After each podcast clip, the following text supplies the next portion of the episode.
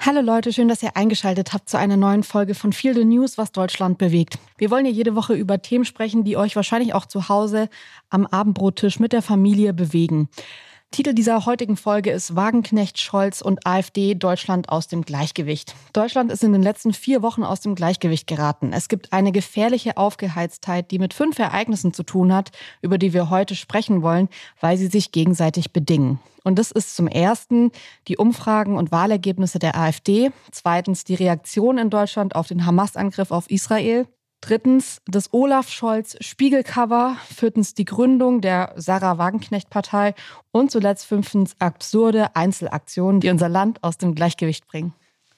Aber fangen wir von vorne an, was eigentlich passiert ist. Am 8. Oktober wurde in Bayern und Hessen gewählt. Die AfD hat 14,6 bzw. 18,4 Prozent bekommen und steht in Umfragen bundesweit sogar bei 23 Prozent. Das bedeutet, eine rechtsextreme, rassistische, Putin-hörige Partei wird von fast einem Viertel der Bevölkerung gewählt und zwar auch und besonders von jungen Menschen. Schon am Tag vor der Wahl überfiel die Terrororganisation Hamas Israel und ermordete mehr als 1300 Menschen bestialisch. In der Folge sind mehrere Demonstrationen gegen Israel oder für die palästinensische Seite eskaliert. Es gab Randale und Gewalt, zum Beispiel in Neukölln, und Gewaltaufrufe auf TikTok und in anderen sozialen Medien.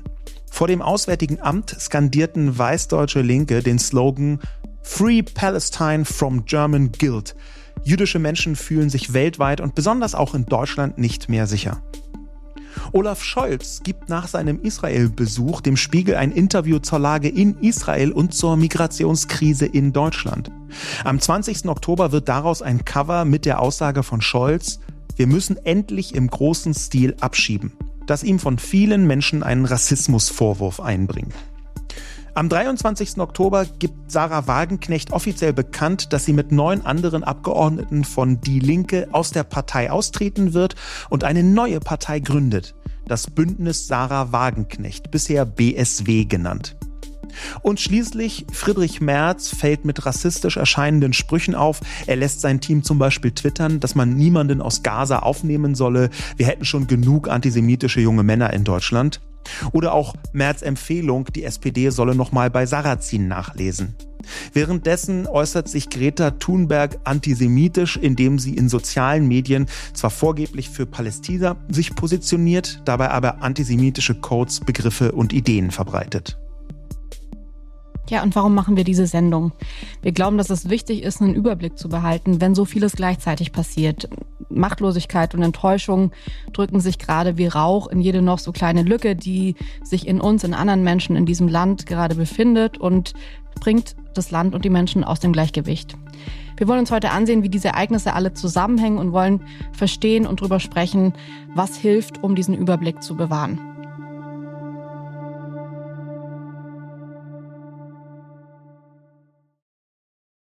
Ja, Jule, diese Ereignisse, die sich so überschlagen, wie ging es dir denn in den letzten Tagen und Wochen?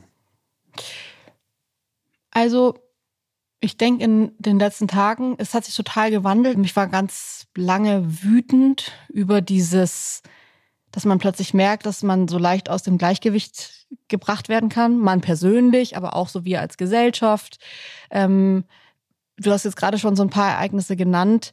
Ähm, ich finde, in den letzten zwei Wochen oder also eigentlich in den letzten vier Wochen, aber in den letzten zwei Wochen sind es so die Ereignisse, die mir vor allem im Kopf geblieben sind, ist so viel passiert, dass ich jeden Tag ohnmächtiger, tauber wurde für das alles und irgendwie dachte, das ist, ich, wie viel hält man davon noch aus? Und dann sieht man aber auch, allen anderen geht's auch so und nicht nur man selbst ist irgendwie erschüttert und, erschüttert und entrüstet. Und auch wenn ich den Grund vielleicht bei einigen nicht nachvollziehen kann, ich sehe, dass die auch verzweifelt sind. Ich sehe, dass Menschen, ähm, die jetzt gerade irgendwie in Neukölln Steine schmeißen, ich, ich spüre das, dass es nicht irgendwie einfach nur die Freude an Chaos ist, sondern die sind verzweifelt, die sind auch, diese Emotionen kann ich total annehmen und sehe, dass da Menschen sind, die ähm, auch krasse Emotionen haben. Jetzt mal losgelöst von, warum die die haben. Ich finde es total ähm, ich merke gerade dieses, dass das Land aus dem Gleichgewicht, das spürt man gerade, finde ich persönlich total krass, dass dieses Land aus dem Gleichgewicht gekommen ist. Und ähm, ich spüre auch, um ehrlich zu sein, so eine gewisse Machtlosigkeit, die sich in den letzten Tagen ähm, so ein bisschen, ich will nicht sagen aufgelöst hat, aber ich merke, dass sich was tut bei mir, dass ich, wenn ich das alles zusammenführe, was so passiert und versuche da eine Einordnung für mich herzustellen, dann weicht das ein bisschen dieser Machtlosigkeit, dass es gerade so ist. Und deswegen finde ich es ähm, gut, dass wir heute diese Sendung drüber machen, weil ähm, natürlich könnte man jetzt wahrscheinlich einfach nur eine Einzelsendung über die AfD-Wahlergebnisse machen oder eine zweite Sendung zu dem, ähm, wie es gerade in Israel aussieht, auch wie es gerade im Gazastreifen aussieht. Ich denke aber, dass wenn wir uns jetzt mal auf Deutschland konzentrieren und sagen, wie ist gerade die Stimmung in, in diesem Land, dann ist es nicht ein Ereignis, sondern dann sind es eben jetzt mal grob runtergebrochen, diese fünf, wahrscheinlich sogar noch viel mehr, die sich gegenseitig bedingen und diese Stimmung erzeugen. Und ich glaube, dass es immer, wir sagen das ja auch immer hier im Podcast, gut ist, in einem gewissen Maß hinzusehen und für sich eine Klärung gar nicht der einzelnen Themen, sondern der Situation herzustellen ja. und zu sagen, wie ist denn gerade die Lage? Das hilft mir persönlich. Wie geht's dir denn? Mir geht's ein bisschen wie dir, aber nicht so, äh, ich würde sagen, nicht, nicht so ausufernd. Vielleicht einfach auch, weil ich ähnliche so Kulminationspunkte, wo alles gleichzeitig zu kommen scheint, schon einfach häufiger erlebt habe oder glaube zumindest, auch wenn das jetzt äh, für mich auch schon extrem ist und sich auch extrem anfühlt. Aber die Verbindung von diesen fünf Punkten, über die wir sprechen, die sehe ich auch in diesem ganz großen Treiber des AfD-Erfolgs, wo ich total nachvollziehen kann, wie viele Menschen davor irrsinnige Angst haben. Ich glaube zwar nicht, ähm, da hatten wir auch schon drüber diskutiert, dass äh, die, die Antisemiten da, die ja in Neukölln Steine schmeißen oder irgendwas anzünden, ähm, dass die nicht auf die Straße gegangen wären, wenn die AfD weniger Prozent bekommen hätte. Aber es gibt, das, da gebe ich dir recht, eine bestimmte Art von Verbindung, was die allgemeine Stimmung angeht. Und da würde ich sagen, die große Verbindung zwischen diesen Punkten sind Migration und Integration und die Gesamtsituation, wo sehr viele Menschen sagen, so wie das bisher gelaufen ist, funktioniert es nicht. Und zwar auf allen Seiten interessanterweise. Ja, ja, wir haben eine Nachricht bekommen von einer Hörerin und das fand ich sehr interessant. Die hat mir heute geschrieben auf Instagram, Szene. Meine Eltern sind als Gastarbeiter hierher gekommen, haben das Land aufgebaut, dazu beigetragen, dass wir studieren und es besser haben. Ich habe sehr viel Rassismus erlebt und habe durch meine Resilienz geschafft, Akademikerin zu werden. Jetzt habe ich eigene Kinder und kann mir nicht mehr vorstellen, hier zu bleiben. Ich habe echt die Schnauze voll, immer in die gleiche Ecke zu rutschen, mich immer von allem distanzieren zu müssen. Erst war es Erdogan, von dem ich nicht viel halte, er aber kein Teufel ist für mich. Jetzt der Nahostkonflikt und generell, egal was es ist, immer sind die Migranten an allem schuld. Ich habe mir immer eingeredet, dass es nur einige gibt, die rechts denken. Aber die derzeitigen vorläufigen Wahlergebnisse machen mich wütend. Wofür haben wir unser Bestes gegeben? Wann hört es auf, dass alle Konflikte auf uns geschoben werden? Was passiert mit meinem Vater, wenn er krank wird, falls die AfD gewinnt? Werden wir alle zu einer zweiten Klasse? Da ist die Nachricht abgebrochen. Ich glaube, sie hat noch mehr geschrieben, weil da kam es noch ein Ich und dann ging es nicht weiter. Instagram beschränkt es ja immer. Ähm, mein erster Impuls war, sie zu fragen, auf was beziehst du deine Nachricht? Ich fand die Nachricht sehr interessant, weil sie ja sehr viel Emotionen drin hat und auch ein paar Ereignisse, die die Schreiberin zusammenknüpft, indem sie eben Erdogan, ähm, den Nahostkonflikt und dann ein AfD-Wahlergebnis mit einer Connection hat zu, wie wird ihr Vater dann behandelt, wenn er krank wird. Also da sprich, das, das sind so eigentlich, ich will nicht sagen zusammenhanglose Ereignisse, aber es werden Ereignisse in Zusammenhang gestellt, von denen ich sagen würde, was ist der Auslöser, dass du das jetzt in Zusammenhang stellst? Und ich glaube dann aber, dass diese Frage eigentlich auch schon hin zu unserer Sendung heute ja. führt. Wahrscheinlich ist es nicht das ein, die eine Sache, sondern diese Gleichzeitigkeit der Dinge, die sich dann ja auch noch mischt mit, ich glaube, dass es kein Zufall ist, dass sie sagt, sie hat auch schon ähm, Rassismus und Ausgrenzung erlebt. Und plötzlich sind es so Puzzlestücke, die sich zu einem, ja, einfachen Bild, ich verstehe schon, dass es jetzt mhm. runtergebrochen ist, zusammenfügen, mhm. aber da sind ja trotzdem Emotionen drin, die man ernst nehmen kann. Ja, ich würde die äh, Emotionen hinter dieser Nachricht einordnen als das Gefühl, die Einschläge kommen näher. Mhm. Das ist natürlich ein, ein, häufiger Begriff, das, das habe ich schon häufig gehört, diese Einschläge kommen näher, das sagen manchmal Leute, wenn sie merken, oh, ich, eine allgemeine große Entwicklung der Welt kommt mir persönlich und meiner Familie vielleicht den, den Leuten um mich rum näher, auch wenn die gar nicht unmittelbar immer miteinander verbunden sein müssen.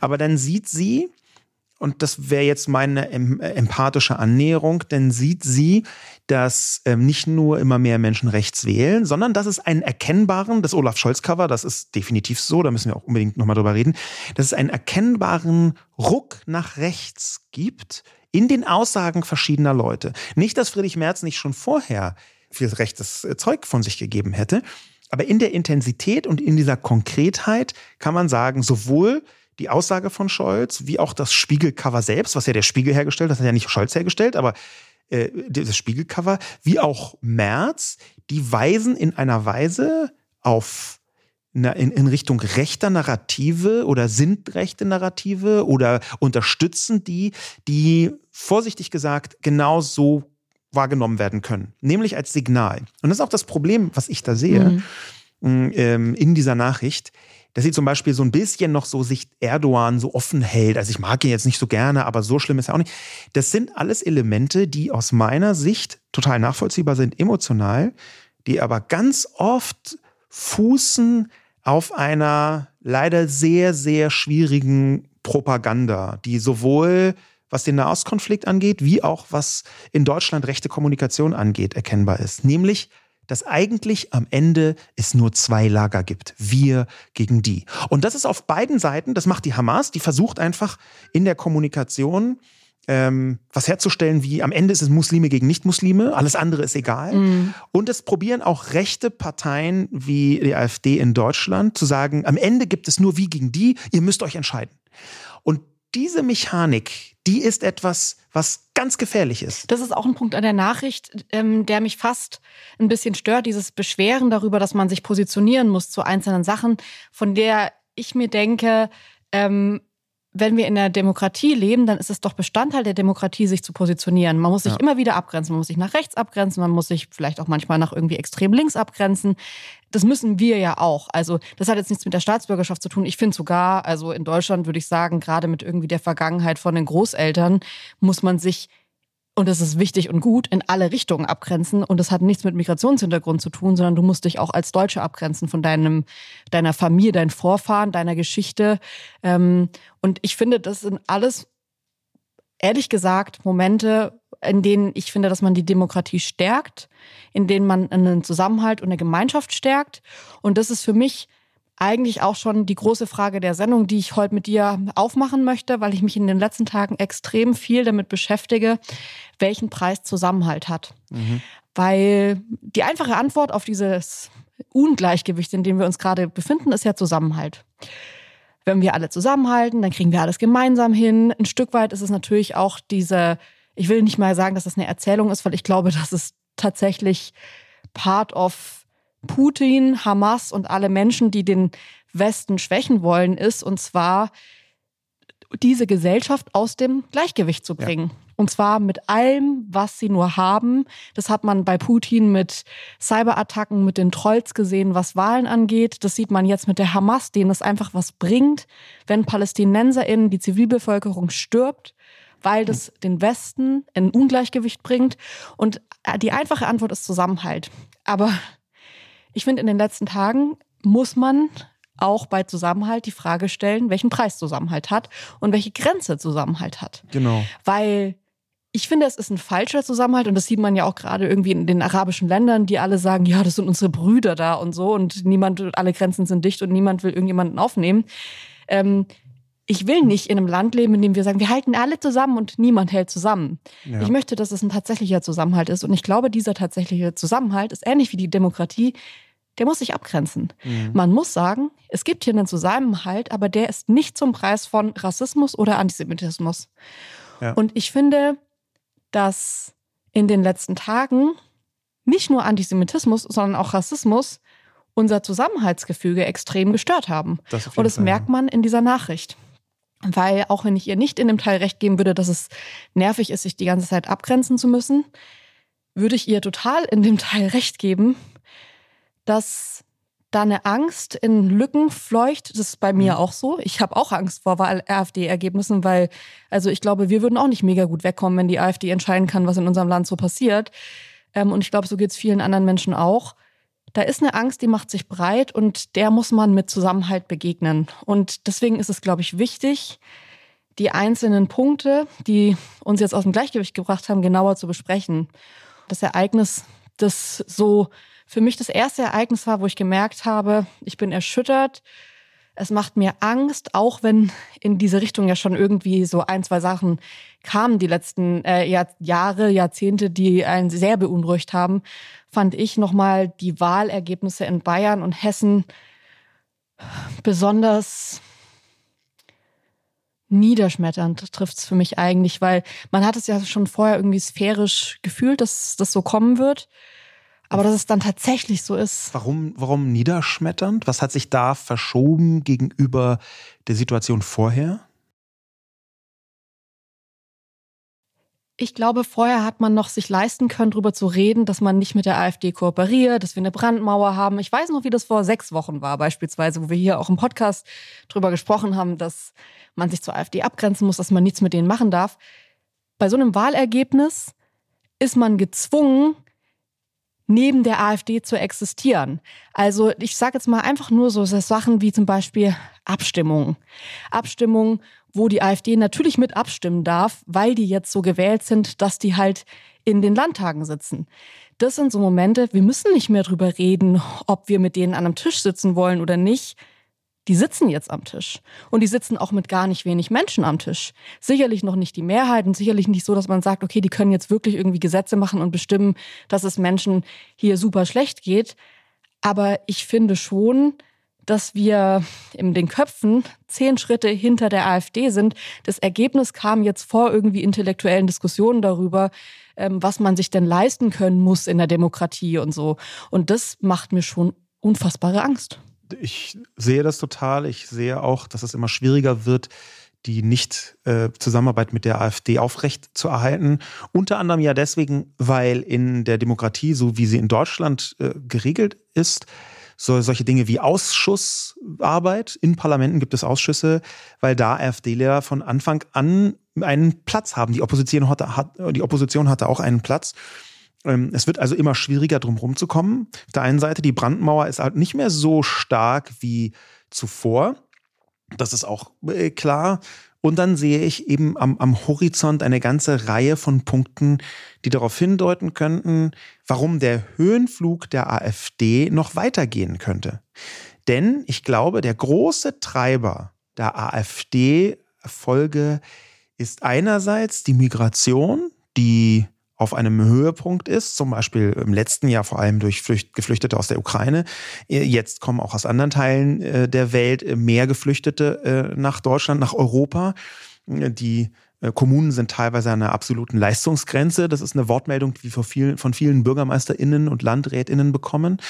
Ähm, das ist also eine Dimension. Und dann, und das ist der direkte Konnex auch mit dem Hamas-Überfall in Israel, dann so einzelne Situationen, wo für sehr viele Menschen klar wird, oh, wir haben ein Integrationsproblem. Wenn also mhm. offener eliminatorischer, sagt man da so im Fachbereich, mörderischer Antisemitismus, wenn offener mörderischer Antisemitismus auf den Straßen stattfindet, die Polizei scheint eine Gewalteskalation nicht in den Griff zu bekommen und die Gesamtsituation geht von einer eindeutig arabisch äh, pro-palästinensischen Demonstration aus, dann ist das, glaube ich, ein Signal für sehr viele Menschen, krass, hier ist die Integration gescheitert, an genau dieser Stelle. Und ich glaube, dass das mit ein Grund ist, warum Leute, die ganz offensichtlich rechtsoffen sind, die ganz offensichtlich viel zu wenig Probleme damit haben, rechtsextrem zu wählen, dann plötzlich denken, oh, vielleicht ist die AfD ja da.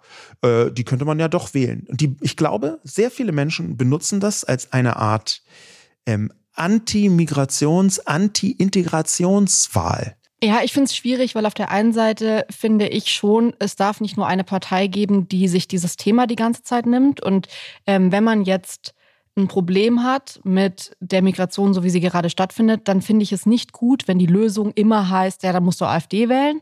Auf der anderen Seite würde ich aber schon auch äh, kritisch anmerken, dafür, dass es halt so ein Tabuthema ist und dafür, dass man immer wieder davon spricht, dass äh, Migration, dass man das ja gar nicht richtig ansprechen kann, finde ich, ist es tatsächlich in Talkshows, in Büchern, in Leitartikeln total viel Thema. Und das bedeutet für mich, dass ähm, so wie drüber gesprochen wird, nicht richtig drüber gesprochen wird, dass die Diskurse falsch geführt werden, weil wenn im Ergebnis immer noch nur die AfD dieses Wir lösen das Problem für euch, äh, wenn ihr damit eins habt, den Disclaimer übernimmt, dann finde ich das A absurd, dass sich alle anderen Parteien ja trotzdem in den Talkshows den Mund fusselig reden.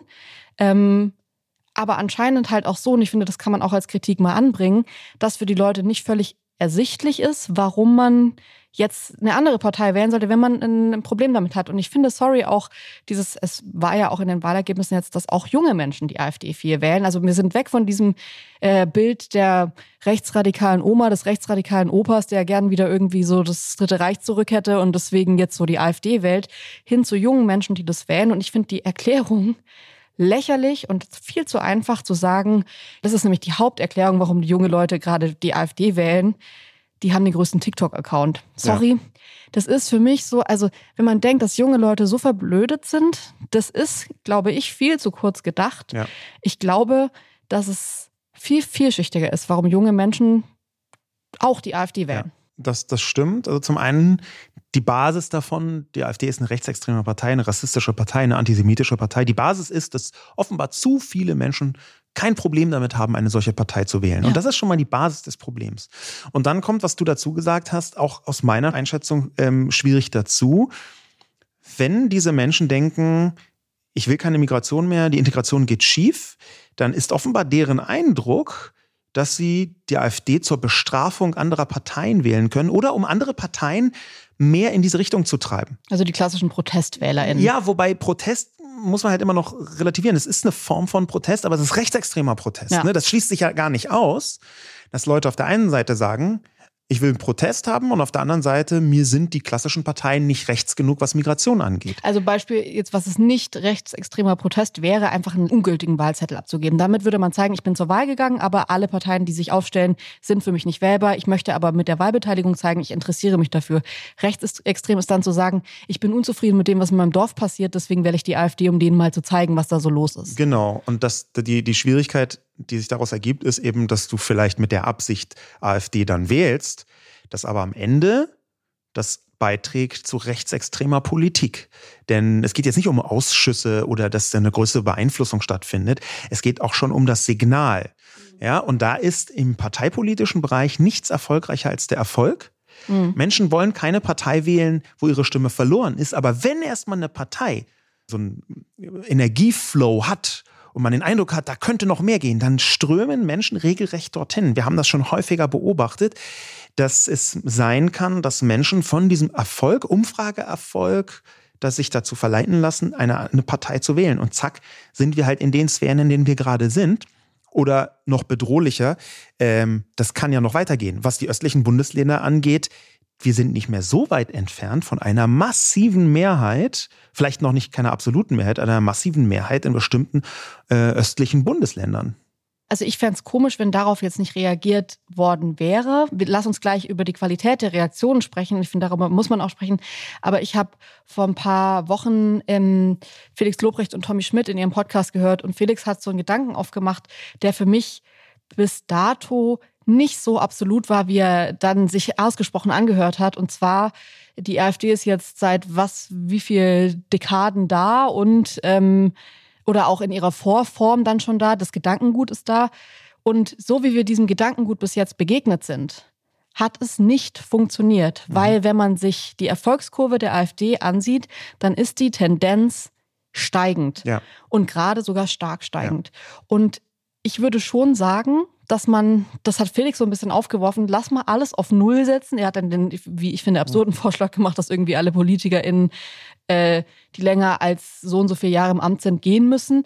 Aber was dahinter steckt, ist ja diese Idee von, wir müssen diesem Problem, dem wir bis jetzt auf eine Weise begegnet sind, die einfach 0,0 gebracht hat, anders begegnen. Wir brauchen eine neue Strategie. Ja, und ich glaube übrigens interessanterweise, dass sowohl das Scholz-Cover vom Spiegel wie auch die Gründung von Sarah Wagenknechts Partei und auch diese hilflose rassistische Äußerung oder die mehreren Äußerungen von äh, Friedrich Merz, dass die genau darauf fußen. Ja, und ich, ich sehe nämlich, dass diese Analyse von Felix, die stimmt ja, und die bisherigen Mittel gegen die AfD haben nicht so viel gebracht. Ich würde übrigens immer von nicht so viel sprechen, weil in einzelnen Situationen konnte man schon drauf reagieren. Ja, und ich würde schon auch sagen, also nicht so viel, das stimmt, aber wenn man sich jetzt den Europatrend ansieht, dann ähm, gibt es auch Länder, in denen dieser Rechtsruck, in denen irgendwie der Druck und der Erfolg von irgendwie so rechtsfaschistischen ähm, Parteien viel, viel ähm, größer ist der Erfolg ja. als jetzt in Deutschland. Also ja. da würde ich sagen, mit unserer Geschichte und mit der Tendenz, dass Menschen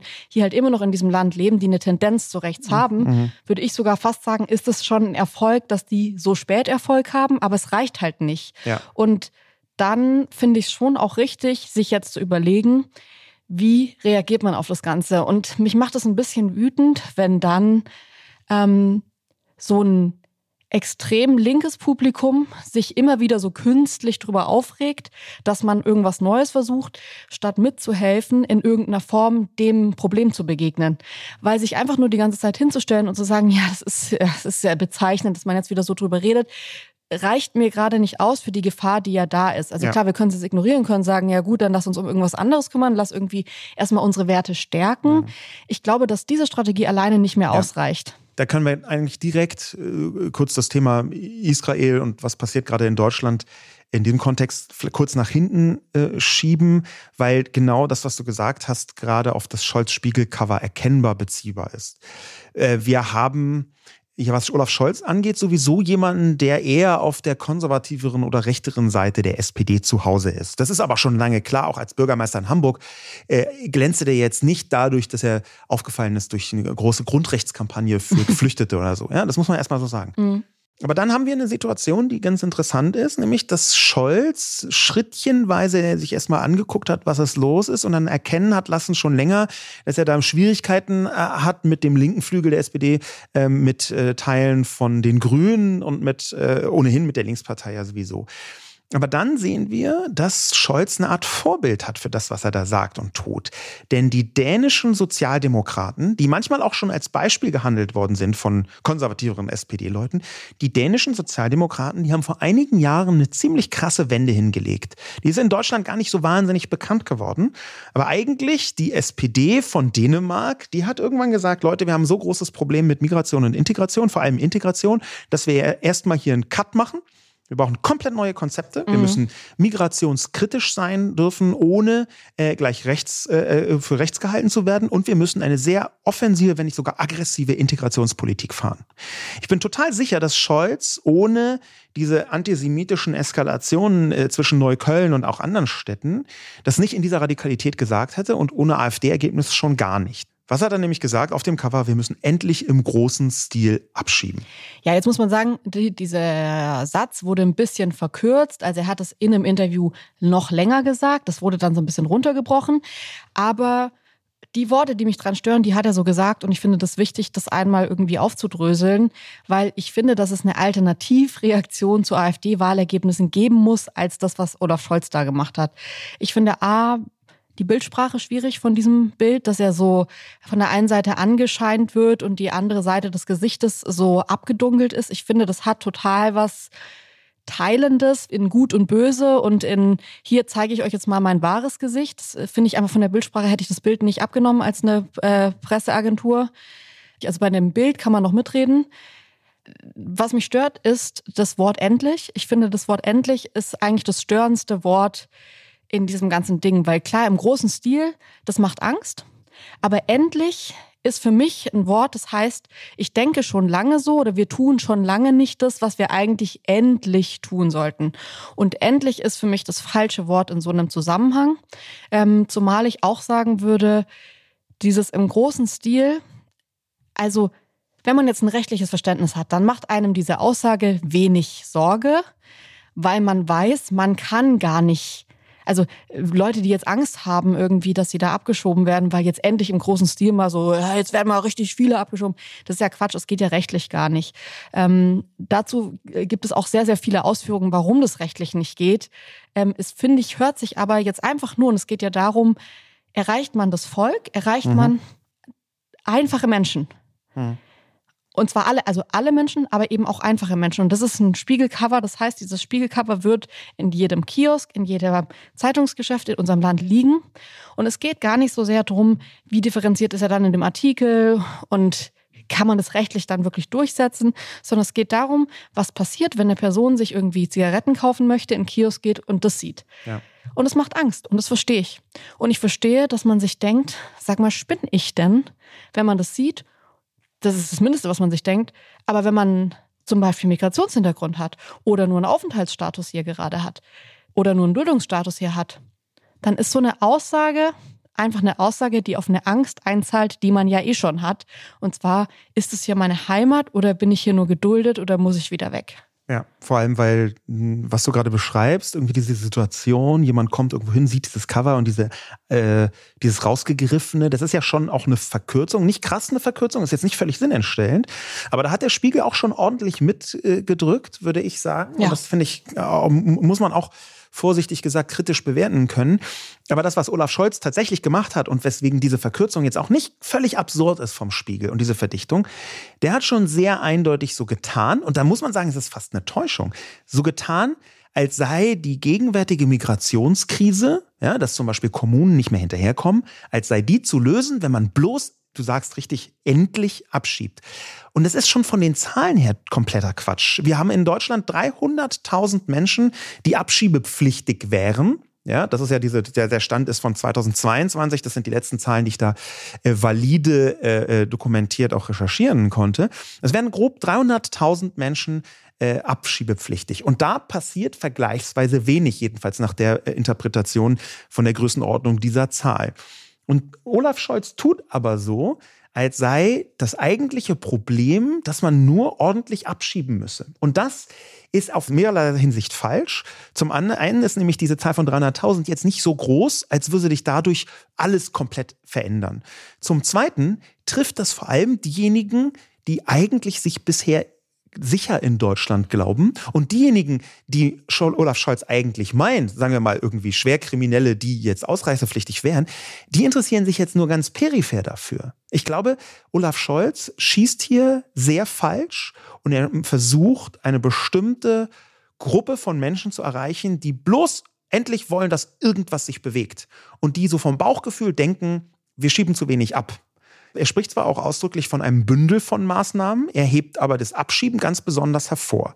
Und das halte ich schon für problematisch. Es sendet ein Signal, was sehr viele Menschen ziemlich stark verunsichert. Da bin ich überzeugt und da hast du vollkommen recht. Jetzt folgt er dann natürlich auch anderen Sozialdemokraten, die sich auch schon so geäußert haben, unter anderem zum Beispiel Gerhard Schröder, der in einer Wahlkampfaussage für, nennt für ihn positiven Wahlkampf damals 1998 ähm, betitelt wurde, damals in der Bild am Sonntag. Wer unser Gastrecht missbraucht, für den gibt es nur eins, raus und zwar schnell. Was ja von der von der Grundidee her oder von diesem von der Grundaussage her nicht so weit weg ist von dem, was Scholz sagt. Und dann gibt es noch eine Aussage von Helmut Schmidt, der gegen Ende seiner Kanzlerschaft und in der Zeit, in der die Asylzuwanderung auf einem Rekordhoch war, und zwar 1981, sagte, es war ein Fehler, so viele Ausländer ins Land zu holen. 1992 sagte er dann noch, man kann nicht aus Deutschland mit immerhin einer tausendjährigen Geschichte seit Otto I. nachträglich einen Schmelztiegel machen. Weder aus Frankreich noch aus England noch aus Deutschland dürfen sie Einwanderungsländer machen. Das ertragen die Gesellschaften nicht. Dann entartet die Gesellschaft. Ja, das sind einfach von Helmut Schmidt. Das, das wird nicht so oft so gesagt oder jedenfalls nicht so in der Öffentlichkeit. Das sind von Helmut Schmidt einfach eindeutige AfD-Aussagen. Ja. Also bis hin zu diesem extrem schwierigen Begriff entartet, entartet der ja. einfach eins zu eins ein Nazi-Begriff ist. Also wirklich ein echter Nazi, ja. gibt es gar keine andere Deutung von. Helmut Schmidt hat eine, ein massives Konvolut an Zitaten rausgeballert in den 90er Jahren, ähm, eigentlich bis zu seinem Tod, die eins zu eins auf AfD-Plakaten sein konnten. Und es gibt halt in der Sozialdemokratie schon immer so eine, also sagen wir mal so, die dänische Sozialdemokratie ist jetzt nicht völlig aus der Art geschlagen dadurch, dass sie so einen gewissen Ruck ins konservative slash rechte ja. Lager vollzogen hat. Man kann schon noch mal über die Definition eines lupenreinen Sozialdemokraten äh, diskutieren, wenn man jetzt ja. hier so Aussagen von äh, lupenreinen Sozialdemokraten hört. Ich finde das ehrlich gesagt schwierig. Ich würde zum einen sagen, dass wenn man sieht, wie äh, Scholz auch diese Woche die ähm, Synagoge eröffnet hat, dann mit welchen Worten er die eröffnet hat ähm, in der Eröffnungsrede, dann merke ich schon auch, das ist jetzt nicht nur eine Reaktion auf ein Wahlergebnis. Ähm, ich glaube, ich habe noch nie so eine klare Positionierung. Man muss sich auch mal ins Gedächtnis rufen. Wir haben mit Olaf Scholz eine Pandemie erlebt, mhm. eine äh, Deutschland- und weltweite Krise, die so emotional war. Da hätte der jeden Sonntag irgendwie eine Flauschi-Pauschi-Rede halten können oder eine total mitreißende Rede halten können. Da war der der unemotionalste Typ, den ich gesehen habe. Also da habe ich mich wirklich gefragt, ob es nicht gut wäre, wenn er ein bisschen Emotionen zeigen würde für sein Volk, das gerade irgendwie zu Hause auf dem Sofa sitzt und in Anführungszeichen leidet.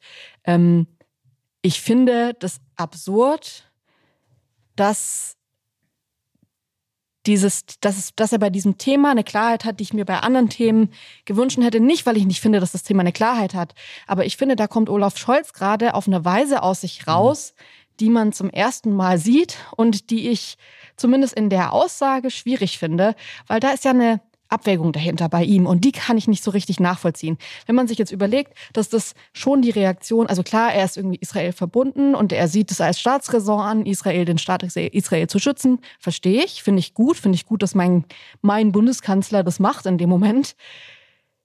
Das, was er gesagt hat, ist ja aber auch eine Ausgrenzung in unser Land. Und ich finde das komisch, weil er ja der Bundeskanzler auch von Menschen ist, die im Zweifel Migrationshintergrund haben, die im Zweifel gerade, wo sich noch klären muss, können die bleiben oder müssen die gehen, werden die abgeschoben.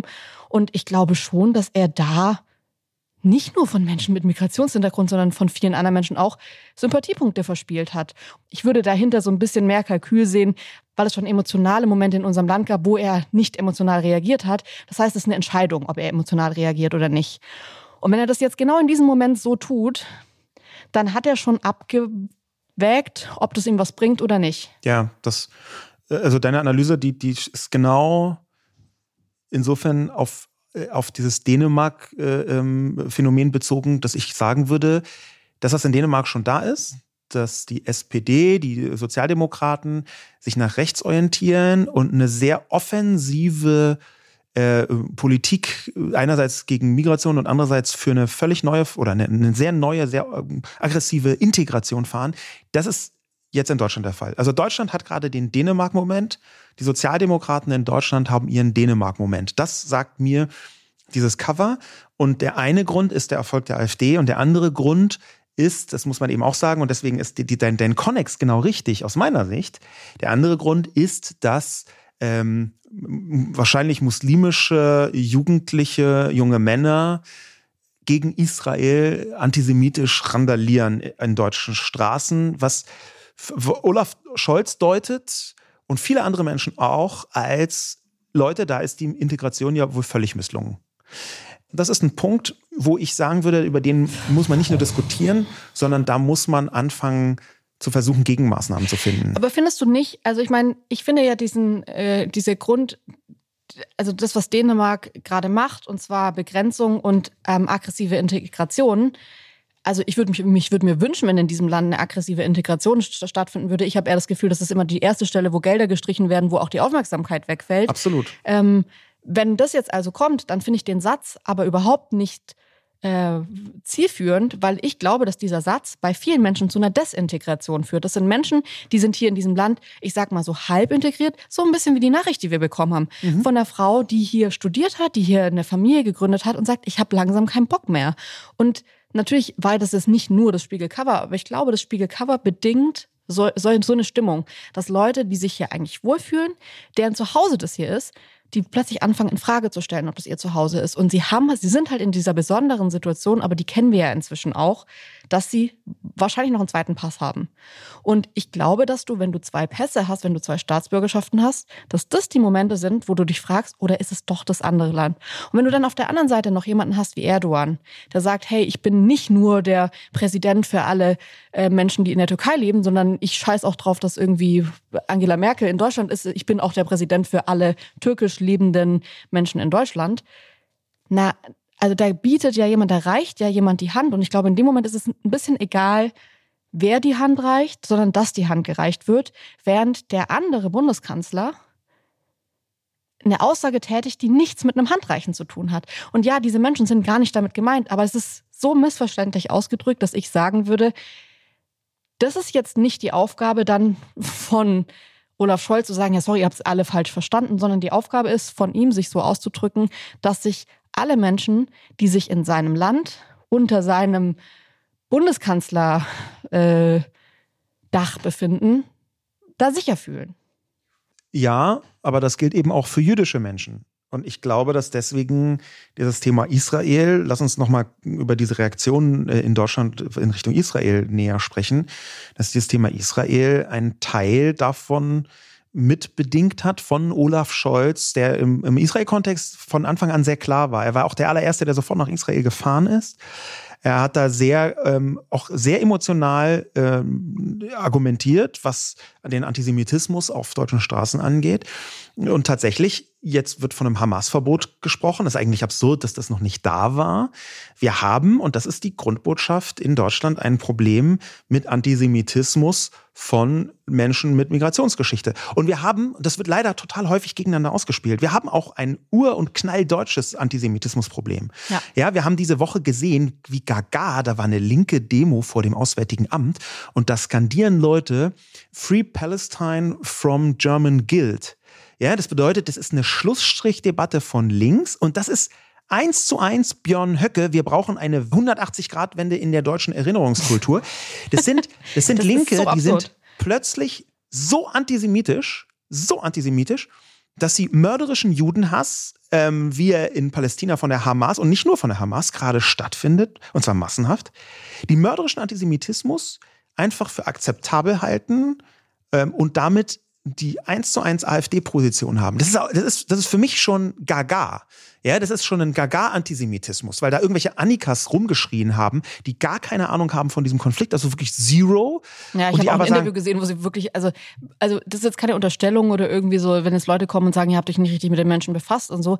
Ich habe Interviews gesehen von wirklich, also jetzt nichts gegen Annikas, aber ihr wisst, was damit gemeint ist. So dieses einfach deutsche Mädchen, die keinen Migrationshintergrund hat, die hier aufgewachsen ist, die wahrscheinlich irgendwie sogar noch Großeltern hatte, die auch eine interessante Geschichte haben in diesem Kontext und sich dann hinstellt und irgendwie den Leuten sagt, äh, there are people, they don't have this land, they are not from this land und so. Mhm. Und du merkst schon bei der Aussage, die checkt überhaupt nicht, was hier los ja. ist. Einfach gar kein Peil, aber einfach erstmal auf, zum Auswärtigen Amt gelaufen und ein politisches Statement in die Kamera gebrüllt. Genau. Dahinter stecken leider auch intellektuelle Richtungen, die ähm, sehr stark angeheizt worden sind. Es gibt einen, das ist, finde ich, auch eben völlig absurd.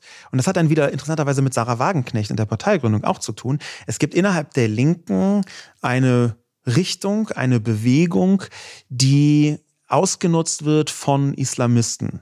Und diese Bewegung, die versucht zum Beispiel Israel als ähm, Kolonial Konstrukt hinzustellen, was es in dieser Form, wie das behauptet wird, einfach nicht ist. Und dann möchte man immer gegen die mhm. Kolonialisten. Mhm. Und es ist dann, es gibt einfach äh, über seit über 3000 Jahren Nachweise von Juden und Jüdinnen in Palästina. Ähm, und allein das komplett zu missachten und dann einfach nur noch zu sagen, raus da, zufälligerweise Juden, 800 andere Konflikte interessieren dich nur peripher, du wirst nie auf die Straße gehen für irgendwas anderes, aber wenn es gegen Juden und Israel geht, dann bist du ganz vorne mit dabei. Das ist eine Gaga-Linke, die da leider entsteht. Ich würde trotzdem äh, gerne mit einwerfen, wir reden ja gerade äh, vor allem über die Reaktion in Deutschland, auch die rechtliche Reaktion in Deutschland, was jetzt diese ganzen Demos und Versammlungen angeht. Und ich möchte da gerne differenziert sein, weil ich mich schon die letzten Tage richtig wundere, was da passiert. Also du hast gerade schon gesagt, wir haben diese Versammlungsverbote. Ähm, ich finde es komisch, dass wir in einem Land leben, in dem Olaf Scholz, und da haben ja auch alle gelacht vor zwei Wochen oder als vor einer Woche, als er dann gesagt hat, übrigens die Hamas, wir wollen die jetzt in Deutschland verbieten und alle sich dachten, hä, was? Die ist noch nicht verboten. Man konnte irgendwie vor zwei Wochen noch mit einer Hamas-Flagge auf die Straße gehen und sagen, es ist irgendwie cool. Ähm, das, und sie ist ja auch jetzt gerade in diesem Moment noch nicht verboten. Die wollen das jetzt machen, aber es ist noch nicht, es ist noch auf dem Weg. Da würde ich sagen, ich finde das selbst komisch, nicht weil ich es komisch finde, die Hamas zu verbieten. Ich finde das total folgerichtig. Wir sind aber in einem Land, in dem ich eher sagen würde, bei uns geht das Recht der Demonstrationsfreiheit, der Versammlungsfreiheit sehr, sehr weit. Das sind wir einfach. Wir sind da in diesem Bereich, finde ich, manchmal schon weit über der Grenze des Sagbaren, aber das ist halt Teil unserer Demokratie, das war auch Teil der Politik. Jetzt kann man sicherlich vorwerfen und kann sagen, ja, vielleicht ist es jetzt aber der Moment, wo wir merken, dieser breite Raum hat auch seine Grenzen und die findet er genau jetzt. Ich finde es aber dann komisch, wie schnell jetzt irgendwie Verbote durchgehen. Gar nicht, weil ich das nicht schlecht finde, dass die schnell durchgehen. Ich finde alle Verbote, die jetzt waren und auch das, dieses From the River to the Sea, diese Parole verboten würde oder Demos nicht stattfinden dürfen, die Leute da ihre Plakate abgenommen bekommen, wenn sie das auf ähm, den Plakaten haben. Das ist ja total richtig. Ich finde es nur, und da kann ich e-, ehrlich gesagt auch Leute verstehen, die sagen, ach, hier geht's jetzt wieder super schnell. Das ist jetzt ein Thema, wo es super schnell geht, aber bei den ganzen ähm, Corona-Protesten gab es auch wahnsinnig viele Plakate und Aussagen von Menschen, wo man sagen müsste, eigentlich wusste man, dass eine gewisse Form von Corona-Protesten immer Reichsbürger und auch stramme Nazis mit auf den Plan rufen. Äh, das wollen wir hier in diesem Land nicht dulden. Die Demo wird abgesagt. Das ist jetzt gerade so schon bei Titeln von Demos passiert, ähm, die in Richtung Palästina gehen und auch in Richtung Zivilbevölkerung gehen, finde ich nicht richtig persönlich. Einfach nur, wenn wir vorher strikt gewesen wären, finde ich es okay, jetzt auch strikt zu sein, aber wir waren vorher nicht strikt. Ja, da würde ich gerne widersprechen, weil äh, das ist, passiert ja nicht aus, der, aus dem Vakuum, sondern die ersten Kundgebungen waren nicht nur erlaubt, sondern die wurden teilweise auch dramatisch unterschätzt. Und zwar worin unterschätzt? In einerseits ganz eindeutig äh, illegalen Aufrufen, ja, antisemitischen Aufrufen und andererseits eben auch Gewalteskalation. Und ich glaube, dass es eben nicht nur eine Frage der Meinungsfreiheit ist, wenn jetzt schon eine, sagen wir mal, friedlich, auf den ersten Blick friedlich scheinende pro-palästinensische Demonstration verboten wird oder Gegenkundgebung verboten wird, dann passiert das auch aus der Situation heraus, dass wir ein enormes Gewaltpotenzial gesehen haben bei bisherigen Veranstaltungen. Ja, Sascha, aber da würde ich dir widersprechen, weil ich wirklich sagen würde, wir haben sogar auf live on tape wie äh, Journalistinnen, Journalisten bei Corona-Demos angegriffen wurden, wie die Pressefreiheit eingeschränkt wurde, die Leute ähm, die Kameras angegriffen haben und gesagt haben, mit euch rede ich nicht und richtig, also richtig aggressiv aufgeheizte Stimmung. Und diese Demos wurden alle erlaubt. Ich, ja, ich sehe schon noch einen Unterschied zwischen ähm, Autos anzünden, Barrikaden errichten, Polizisten angreifen und dem, was bei Corona passiert ist. Ich möchte jetzt gar nicht sagen, nee, das ist alles, war bei Corona alles richtig und gut. Ich kann bloß sehr gut verstehen, warum man jetzt sagt, wenn in Berlin die 15. Äh, pro-palästinensische Kundgebung einfach auch wieder eskaliert in bestimmten Gewalt, ja. wenn wir in TikTok wirklich eindeutige Gewaltaufrufe von sehr mhm. prominenten TikTokern haben, ähm, alles kaputt machen, ist ein Zitat von, von ganz von führenden TikTokern mit, äh, einem Migrations, äh, mit einer Migrationsgeschichte aus dem arabischen Raum, dann fürchte ich schon, ist das eine sehr wichtige und richtige Möglichkeit? Und ist es eine Eingrenzung der Meinungsfreiheit? Zu diesem Zeitpunkt ja aber manchmal ist das notwendig, um Schlimmeres zu verhindern. Das ist auch Teil mhm. der Demokratie. Ich würde gerne einmal Erik Marquardt zitieren, der meint, ich finde pauschale Verbote von Demonstrationen zum Leid ziviler Opfer im Gazastreifen falsch. Klar, Straftaten müssen verfolgt werden, aber das Recht auf Demonstrationsfreiheit muss in Demokratien besonders für Meinungen verteidigt werden, die Regierungen widersprechen. Ich finde, dass Erik Marquardt hier einen Kern trifft, den ich auch sehe, den sehe ich und den möchte ich erwähnt haben. Ich finde, man kann trotzdem zu dem Ergebnis kommen. Erik Marquardt ist im Europaparlament für die Grünen und ist seit langem ein sehr profilierter äh, Aktivist, gleichzeitig mhm. für Geflüchtete und gegen Rassismus. Das muss man dazu sagen. Genau. Wir können gerne darüber reden, dass das Ergebnis richtig ist, weil ich finde auch im Ergebnis ist es total richtig, ähm, diese Parolen zu verbieten, ähm, zu verbieten, weil das ist ja eine, eine Folge aus der ganzen Sache, dass sich auch Jüdinnen und Juden nicht mehr sicher fühlen auf den Straßen. Und ich finde, da geht es ja nicht nur um die Demonstration als solches, sondern es geht auch darum, finde ich indirekt, dass äh, man mit einer Kippa über die Sonnenallee laufen können muss. Und das kann man aktuell nicht. Ich glaube es zumindest nicht. Ich meine, das konnte man auch schon vor fünf Jahren nicht. Es gab schon vor einigen Jahren diesen Versuch, wo ein, ein jüdischstämmiger Mann gesagt hat, dass er mit einer Kippa durch Berlin läuft und so einen Test macht, wo man überall sicher damit rumlaufen kann. Und es gab immer wieder Situationen, in denen er angefeindet und angegriffen wurde. Das war jetzt vor diesem ganzen Konflikt. Trotzdem würde ich sagen, dass der Weg dahin nicht richtig nachvollziehbar für mich eine Person ist, die das eher auf einer rechtlichen Komponente sieht.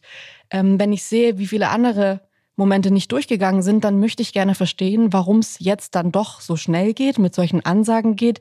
Und natürlich hat es was mit Druck von der Politik zu tun und auch mit dieser gesonderten Situation zu tun. Ich finde es nur wichtig, weil ich mir auch Sorgen mache, wie geht es dann weiter? Wird jetzt kurz alles verboten und dann sagt man in zwei Jahren wieder, ja, das war halt damals die Zeit, da war alles auch so auf. Das will ich nicht.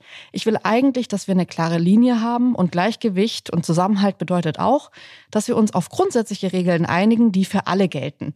Weil klar, Antisemitismus ist ein Problem in diesen Communities, aber es ist auch ein Problem in deutschen Communities. Und da würde ich schon sagen, ich würde mir wünschen, dass es eine rechtliche Legitimation hat, die beständig ist, die nicht gerade unter der aufgeheizten Situation viel härter durchgegriffen wird und dann wieder gar nicht, sondern ich will, dass man jetzt genauer hinsieht und dann sind für mich auch die Ergebnisse völlig folgerichtig und in Ordnung.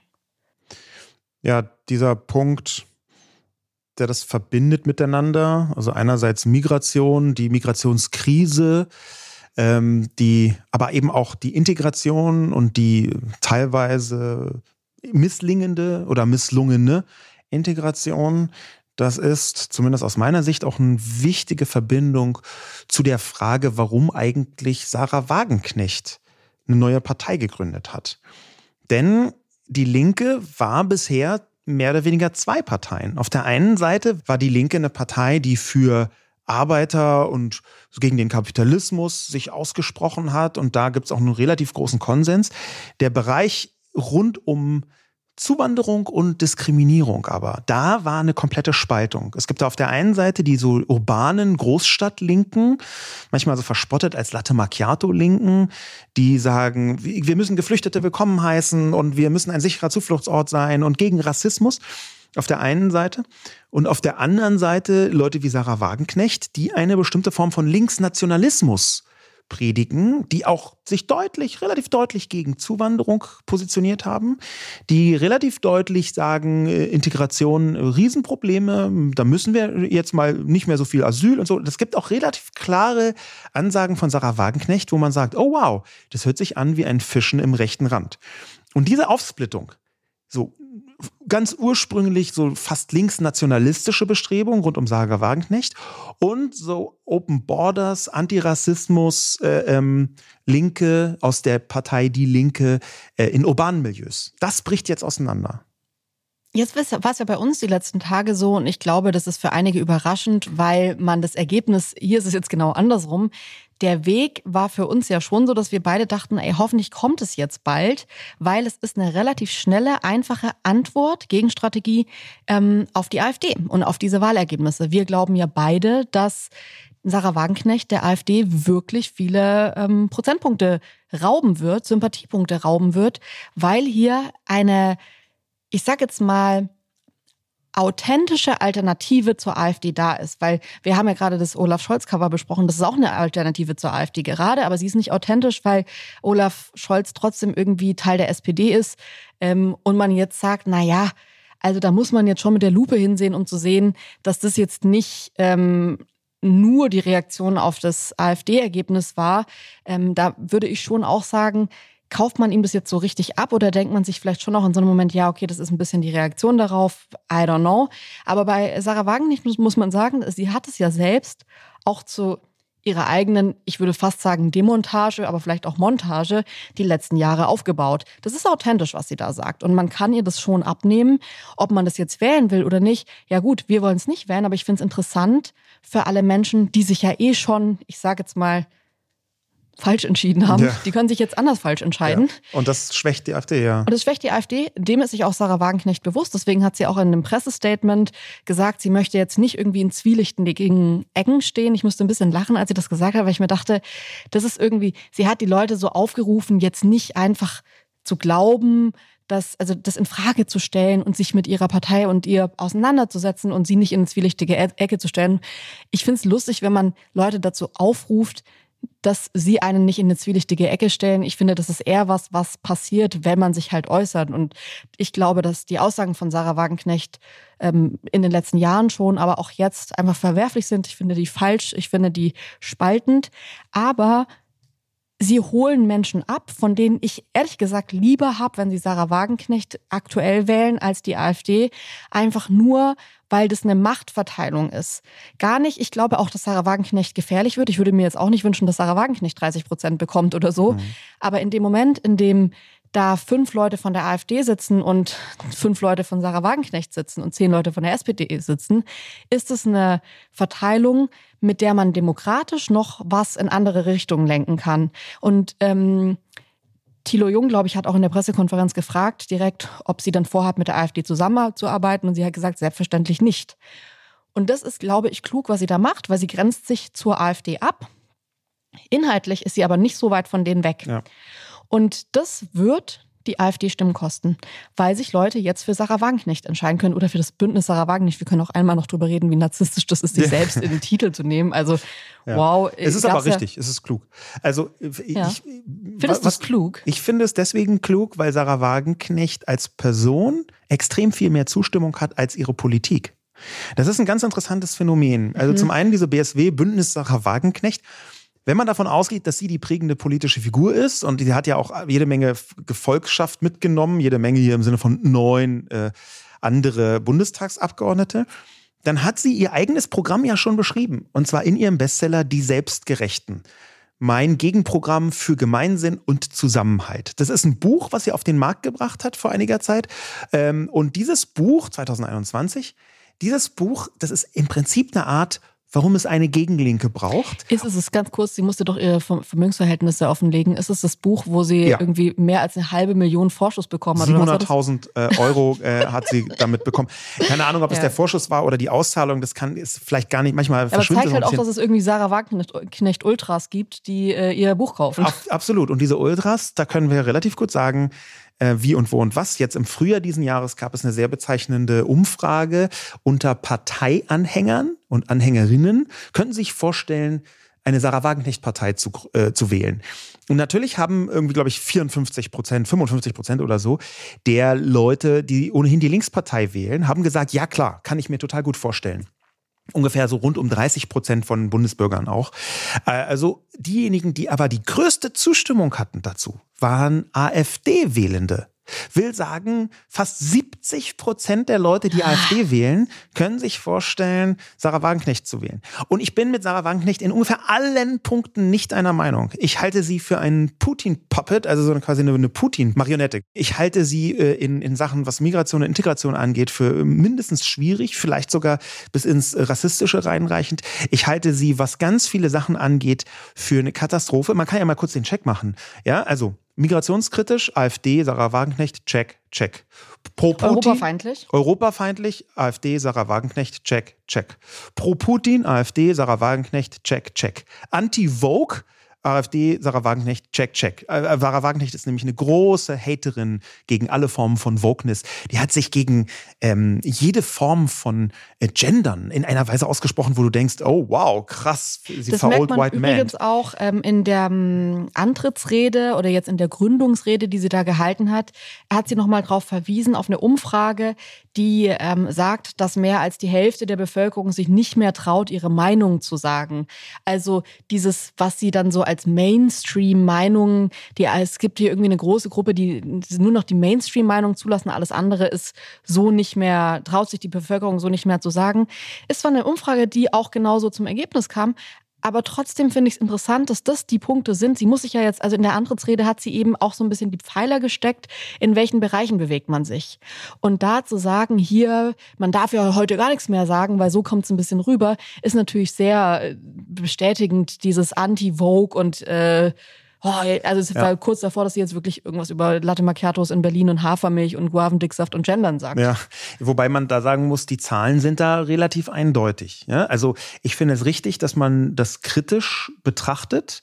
Aber wenn man sich die Zahlen anschaut, dann gibt es vom Institut Allensbach 2021 eine repräsentative Untersuchung und da wird die Frage gestellt, haben Sie das Gefühl, dass man heute in Deutschland seine politische Meinung frei sagen kann oder ist es besser, vorsichtig zu sein? Das ist schon eine schwierige Frage, weil Vorsicht ist etwas sehr Positives und das ist was anderes als haben Sie Angst, Ihre Meinung zu sagen. Aber da glauben, dass 55 Prozent äh, sind der Überzeugung, Vorsicht ist besser.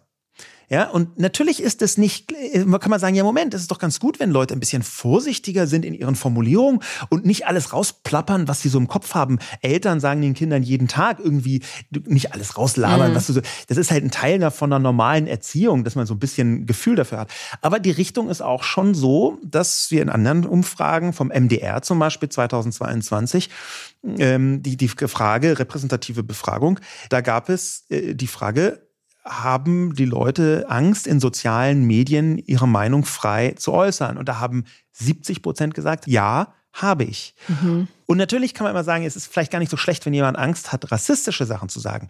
Aber das ist ja weit darüber hinausgehend. Man kann ja nicht sagen, dass diese Angst sich ausschließlich auf rassistischen Kram bezieht. Du, ich würde auch wirklich sagen, das haben wir ja auch ein bisschen gemerkt, obwohl ich da jetzt nicht deiner Meinung war. Ich fand ähm, unsere Silvester-Feuerwerkfolge hier in Berlin, dass man da irgendwie verschiedene Meinungen haben kann, finde ich schon legitim. Man hat ja dann nach unserer Sendung gesehen, wie viele Leute sich so richtig, also ich würde schon fast sagen, so Fake-Rage-mäßig aufgeregt haben, so ganz künstlich aufgeregt. Es kann ja wohl nicht wahr sein, hat er das auch noch gesagt. Ich habe neulich gesehen, dass du als Fascho deswegen bezeichnet wurdest. Ja. Und das würde ich halt schon sagen, also das ist ein bisschen wie diese Böhmermann-Aussage, plötzlich irgendwie, wer war denn das, März oder wen hat er? Na, also Jan Böhmermann hat ähm, so. die CDU als Nazis mit Substanz bezeichnet. Genau. Und das sind halt so Momente, wo ich sagen würde, ja, wollen wir uns nicht drauf einigen? Ich verstehe, was er damit gemeint hat, aber wollen wir uns nicht drauf einigen, nicht so zu sprechen, auch weil das auch, finde ich, so rote Linien sind. Wenn man permanent rote Linien zieht, dann wird es halt schwierig, als Gesellschaft diese roten Linien noch richtig zu respektieren. Deswegen finde ich es schon gut, wenn wir diese Linie jetzt wirklich bei Nazi-Parteien ziehen und nicht jetzt irgendwie Leute so nennen, die in der CDU sind. Ja, die sagen richtig dummen Shit, kann ich verstehen, woher das kommt. Trotzdem finde ich, ist die Versuchung zu groß und man sollte der nicht nachgeben, alles immer so komplett. Also ich verstehe schon, wie das dazu kommt, zu diesen Umfrageergebnissen und mhm. trotzdem würde ich sagen, ähm, lass uns doch darauf einigen, dass es irgendwie verschiedene Meinungen noch geben kann und dass nicht alle sofort auch von mir aus antisemitisch in den letzten Tagen sind, die sich irgendwie für diese Zivilbevölkerung da einsetzen wollen. Das ist auch ein Punkt, wo ich sagen würde, das hängt halt alles mit, miteinander zusammen. Wir müssen, glaube ich, wenn wir diesen neuen Zusammenhalt definieren, genau sein mit Sprache und genau sein mit Definitionen, weil das hilft.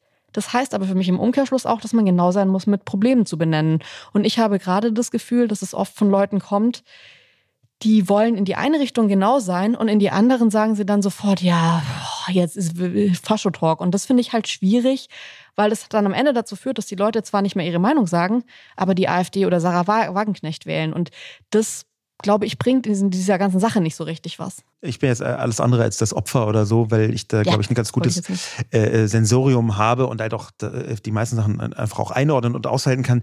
Aber ich bin halt schon für die gleiche Kolumne von der einen Seite als Nazi und von der anderen Seite als linksextrem bezeichnet worden. Also wirklich die, buchstäblich die gleiche Kolumne, wo es tatsächlich um äh, den die, die Zusammenhang von Zuwanderung, Integration, Antisemitismus, Menschenfeindlichkeit, Rassismus.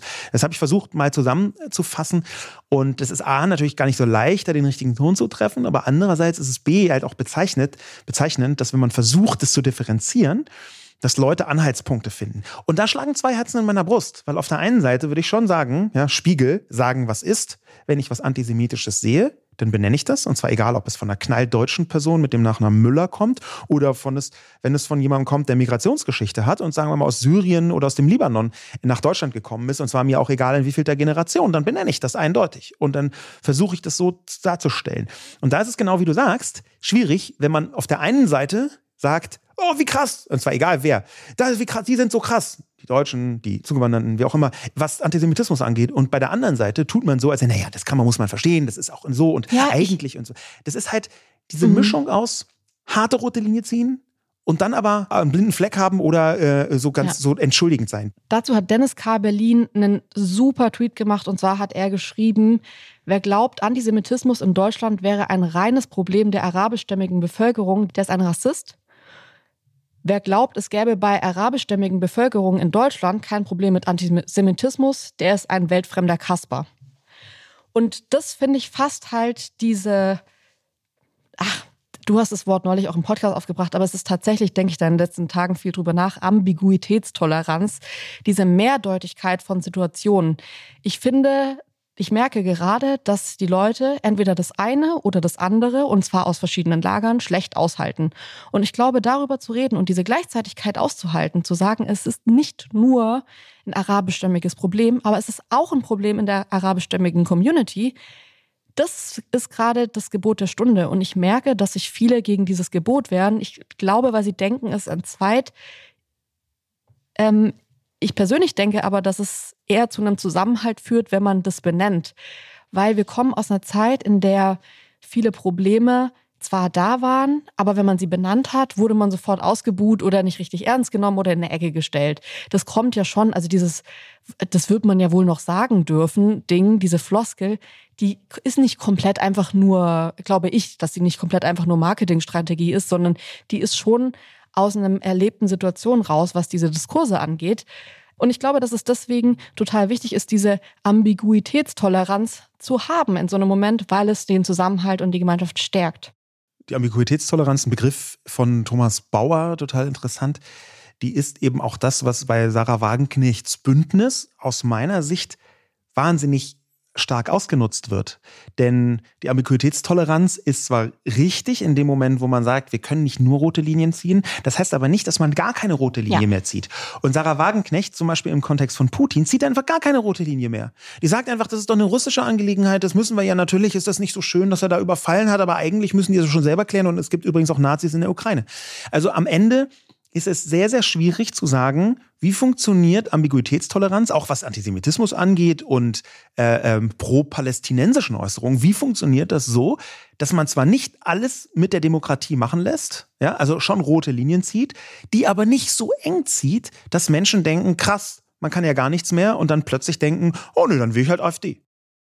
Deshalb finde ich das Sarah Wagenknecht-Bündnis auch tatsächlich interessant in Sachen Reduktion der AfD, weil die anderen Parteien, die anderen PolitikerInnen ja, sich nicht besonders clever dabei angestellt haben. Ich würde sogar sagen, und deswegen haben wir das jetzt auch so als letzten Punkt, es gibt so ein paar Querschläger, die vorher für mich, ich würde jetzt nicht sagen, zum Gleichgewicht wahnsinnig viel beigetragen haben, aber zumindest kein Ungleichgewicht hergestellt haben. Und ich finde, jetzt sind es eben Personen wie zum Beispiel Friedrich Merz, ähm, die so Aussagen treffen, von denen ich checke schon, wohin der damit will. Ich verstehe, was Friedrich Merz mit dieser äh, völlig verblödeten ähm, Aussage von vor, paar, von vor paar Wochen, wo es darum ging, dass er meinte, dass Menschen sich irgendwie hier die Zähne machen lassen, dass sie irgendwie herkommen für einen Pass und sich dann die Zähne machen lassen und wir kriegen keine Termine mehr und sowas. Also wirklich schon da hat man ja gemerkt, ich sehe, wo du hin willst, aber über dieses Stöckchen wird niemand springen. Das, da hast du dich einfach selbst mit abgeschafft.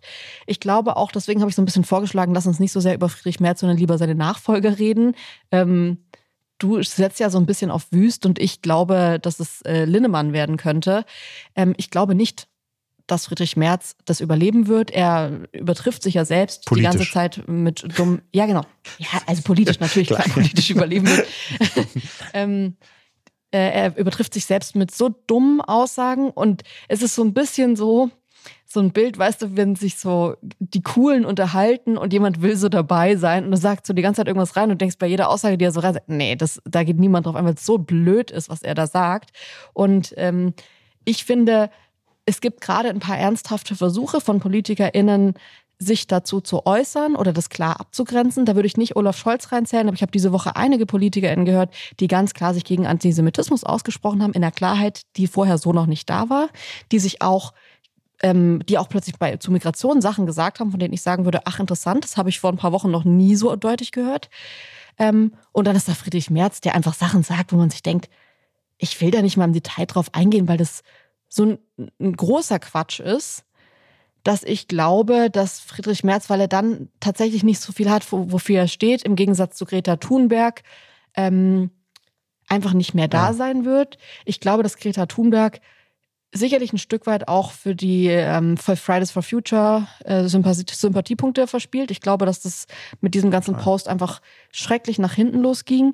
Ich glaube aber trotzdem, dass sie einen Kernbereich hat und das ist äh, Klima und äh, alles, was so damit reinzählt, in dem wird sie schon noch ernst genommen. Ja, da bin ich mir aus einem ganz besonderen Grund nicht so sicher. Ich habe sie auch öffentlich als Antisemitin bezeichnet. Sie hat sich als Antisemitin entpuppt und das meine ich auch ganz genau so, weil sie vor allem nicht nur ein Foto mit Free Palestine veröffentlicht hat und pro Gaza-Bekundungen gemacht hat, sondern es gibt eine ganze Reihe von verschiedenen Codes und äh, Unterbotschaften, die das für mich eindeutig antisemitisch machen. Und das Größte war, dass sie auf Instagram ähm, den Aufruf veröffentlicht hat von einer Organisation, die sich gefreut hat am 7. Oktober.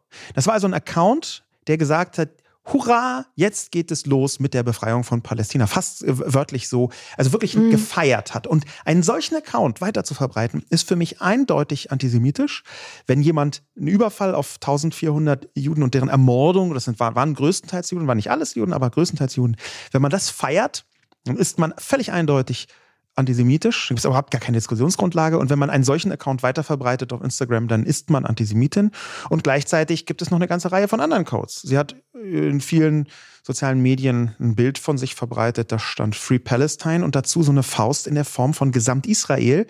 Und Gesamt-Israel war mit der palästinensischen Flagge, beziehungsweise mit der äh, äh Flagge, ähm, die als palästinensisch bezeichnet wird, äh, verziert. Also das Bild geworden From the River to the Sea. Genau. Und das ist einfach die Abschaffung von Israel. Das, was dahinter steht, ist, Israel darf als Staat nicht existieren. Das Existenzrecht von Israel in Frage stellen, ist für mich eindeutig antisemitisch. Und wenn Grete das macht und dazu eben noch irgendwie zufälligerweise so eine, eine blaue Krake auf dem Bild landet. Die äh, Krake ist ein ganz, seit dem Stürmer, eigentlich ein antisemitisches Symbol für äh, jüdische Weltherrschaft und die entsprechenden äh, Verschwörungstheorien dazu. Dann halte ich das alles, auch wenn sie das hinterher gelöscht hat und gesagt hat, ey, nee, war nicht so gemeint, halte ich das alles für eine ziemlich eindeutige antisemitische Aussage. Für mich hat Greta einfach komplett jede Glaubwürdigkeit verspielt, weil ich nicht möchte, auch wenn ich sie im Klimakontext nachvollziehen kann, kann ich nicht akzeptieren, dass jemand eliminatorischen Antisemitismus unterstützt, kein einziges Wort zu diesem äh, Überfall sagt und dann plötzlich total pro-Palestine ist, halte ich für falsch. Im Gegenteil würde ich sogar sagen, vielen Dank Luisa Neubauer. Ja, das wollte ich gerade auch sagen, muss man auch positiv erwähnen. Aus der deutschen Perspektive so eindeutig dagegen ausgesprochen hat, dass sie ja quasi als die in Anführungszeichen deutsche Greta, als sie sie manchmal bezeichnet wird, das Gesicht der Klimajugend von Fridays for Future, dass sie auch äh, an bei der äh, Demonstration gegen Antisemitismus und äh, für eine Solidarität ähm, mit den Opfern dieses Hamas-Überfalls am Sonntag, wo auch Steinmeier gesprochen hat, da hat sie gesprochen und hat sie gut gesprochen, dass sie das so deutlich macht. Das ist eine Wohltat. Für mich hat aber Greta einfach komplett jede Glaubwürdigkeit verloren. Die ist für mich jetzt keine Person mehr, die ich in einer positiven Weise zitieren wollen würde. Ich mhm. reagiere natürlich auf sie, aber genauso wie ich auch auf die Hamas reagieren würde, genauso wie ich auf ganz viele andere reagieren würde, wo ich weiß, das sind Antisemiten, sie sind Teil der Weltöffentlichkeit aber sie ist in keiner Weise für mich eine positive Person mehr. Was sehr, sehr schade ist, was ihr sehr, sehr schadet, glaube ich, jetzt nicht von mir aus, sondern dass das nicht alleine bei mir ist, sondern bei sehr vielen anderen auch. Wir haben jetzt sehr viele Ereignisse, ja, ich würde sagen, in Verbindung gesetzt. Ich glaube, dass manche mehr, manche weniger in Verbindung stehen. Ich glaube aber für dieses Hauptgefühl, ähm, das sich gerade breit macht in der Gesellschaft. Und von mir aus nennen wir es Angst, nennen wir es auch eine Art aus dem Gleichgewicht kommen, ein Taumeln, in was sind unsere Werte, wer sind wir eigentlich, wo wollen wir hin? Und wenn wir von wir sprechen, wer ist es überhaupt? Mhm. Die werden gerade, das sind Fragen, die werden gerade neu verhandelt und diese Neuverhandlung fühlt sich nach einem extremen aus dem Gleichgewicht kommen an. Ich hoffe total für uns als Gesellschaft, dass wir unsere Grund Pfeiler, und zwar nicht rassistisch zu sein, nicht antisemitisch zu sein, Menschen willkommen zu heißen, auch nochmal dieses Wir schaffen das Gefühl von Angela Merkel mitzunehmen in so eine ähm, Verhandlung, das finde ich schon wichtig und äh, wir, wir haben jetzt die einzelnen Punkte besprochen, da ist eine gewisse Klarheit drin, wenn man das mal beleuchtet, aber die Zusammenhänge, wie man das alles in Zusammenhang stellt, ist für mich noch nicht vollends geklärt, weil wir gerade in der Klärung sind. Und ich hoffe, dass die Antwort darauf grundsätzlich Zusammenhalt ist mit Sternchen, dieser Zusammenhalt ist für mich nur sinnvoll, wenn wir den in alle Richtungen in eine Menschenfeindlichkeit abgrenzen. Und da rede ich wirklich von in alle Richtungen, weil ich in den letzten Tagen merke, dass das von vielen Ecken nur in manche Richtungen gemacht wird. Und ich glaube, dass das die, den ganzen Zusammenhalt schwächt. Und dass wir hinkommen müssen in eine Klärung, die danach eine tatsächliche Antwort gibt. Weil was gerade sind sehr viele Fragen auf, in allen Richtungen und in allen Lagern. Und ich glaube, dass wir Antworten brauchen. Und diese Antworten ähm, sind, glaube ich, und das haben wir heute auch schon in Teilen besprochen, schwierig auszuhalten. Wenn ich jetzt das Bündnis Sarah Wagenknecht ansehe, dann finde ich das schon persönlich schwierig. Ich glaube aber, dass wir da hinkommen müssen, sowas mit auszuhalten in der Demokratie, um so einen allgemeinen Zusammenhalt zu haben. Weil sonst hast du diese Ergebnisse, dass Leute sagen, ich traue mich das nicht zu sagen und dann wählen die und sind, sitzen zu Hause und fühlen sich nicht mehr irgendwie in der Gemeinschaft. Und ich glaube, dass das schwierig ist. Ja, ich bin da fast vollständig bei dir. Dieses Fast ist eben die Frage, wo zieht man die rote Grenze, die rote Linie. Ähm, und das, glaube ich, müssen wir auch ein bisschen aushandeln. Das müssen wir neu aushandeln. Ich persönlich ziehe vergleichsweise viele rote Linien und ich glaube auch bisher relativ eng. Auf der anderen Seite ist bei der Überschreitung der roten Linie für mich persönlich jetzt auch noch nicht alles vorbei, um es mal so auszudrücken. Ähm, das hört sich vielleicht komisch an, aber es hängt in gewisser Weise damit zusammen, dass bei sehr vielen Menschen in den letzten Wochen und Monaten, aber speziell in den letzten vier Wochen, von denen wir sprechen, eine große politische Einsamkeit spürbar geworden ist. Dass man merkt, oh wow, die Gruppe, mit der ich bisher zu tun hatte, die ist in dieser oder jener Frage so weit weg von der Normalität. Ja ähm, Tara Sternenroth hat darüber getwittert, als die ersten linken Reaktionen oder ersten sehr verhaltenen Nichtreaktionen ähm, auf diesen antisemitischen Massenmord der Hamas deutlich geworden sind. Da hat sie darüber getwittert, wie einsam sie sich fühlt in einer Linken, die ganz offensichtlich das mit dem gegen Antisemitismus zu sein nicht so ernst meint, wenn es bloß die Richtigen tun. Ähm, da sehe ich eine sehr, sehr da, das, da finde ich mich in dieser Diagnostik wieder. Es ist schon eine große Einsamkeit bei manchen Leuten, in manchen Köpfen vorhanden, in den Herzen auch. Und da zwar rote Linien zu ziehen, und ich lasse die, die äh, Linie Antisemitismus bei mir einfach komplett unverhandelbar, die Linie Putin auch, aber in anderen Bereichen die vielleicht ein bisschen entspannter zu ziehen. Dass man sagt, okay, theoretisch kann es sein, dass im Bereich X sogar jemand auf meiner Seite ist, der Gendern ablehnt, ja, um mal was ganz Konkretes zu sagen. Ähm, das ist vielleicht etwas, wo wir tatsächlich ein bisschen offener werden müssen. Und das heißt nicht, cool, lass uns jetzt äh, Bros werden mit irgendwelchen äh, misogynen Knalltüten. Das heißt aber schon, wenn man nur die Hundertprozentigkeit gelten lässt im ja. Politischen, dann ist das ein Rezept für Vereinsamung und eben auf der anderen Seite gegen das, was du Zusammenhalt nennst. Und da ist es nicht so, dass ich da eine total gute Lösung hätte, aber von meinem Gefühl her glaube ich, dass du recht hast. Leute, das waren unsere langen Gedanken mal diese Woche zu all diesen Themen, die für uns zusammenhängen. Deswegen wollten wir es zusammen in einer Sendung machen. Ähm, wir hören uns wieder nächsten Donnerstag. Bis dahin, passt auf euch auf, bleibt gesund, macht's gut. Tschüss, tschüss. Ciao. Dieser Podcast wird produziert von Podstars bei OMR.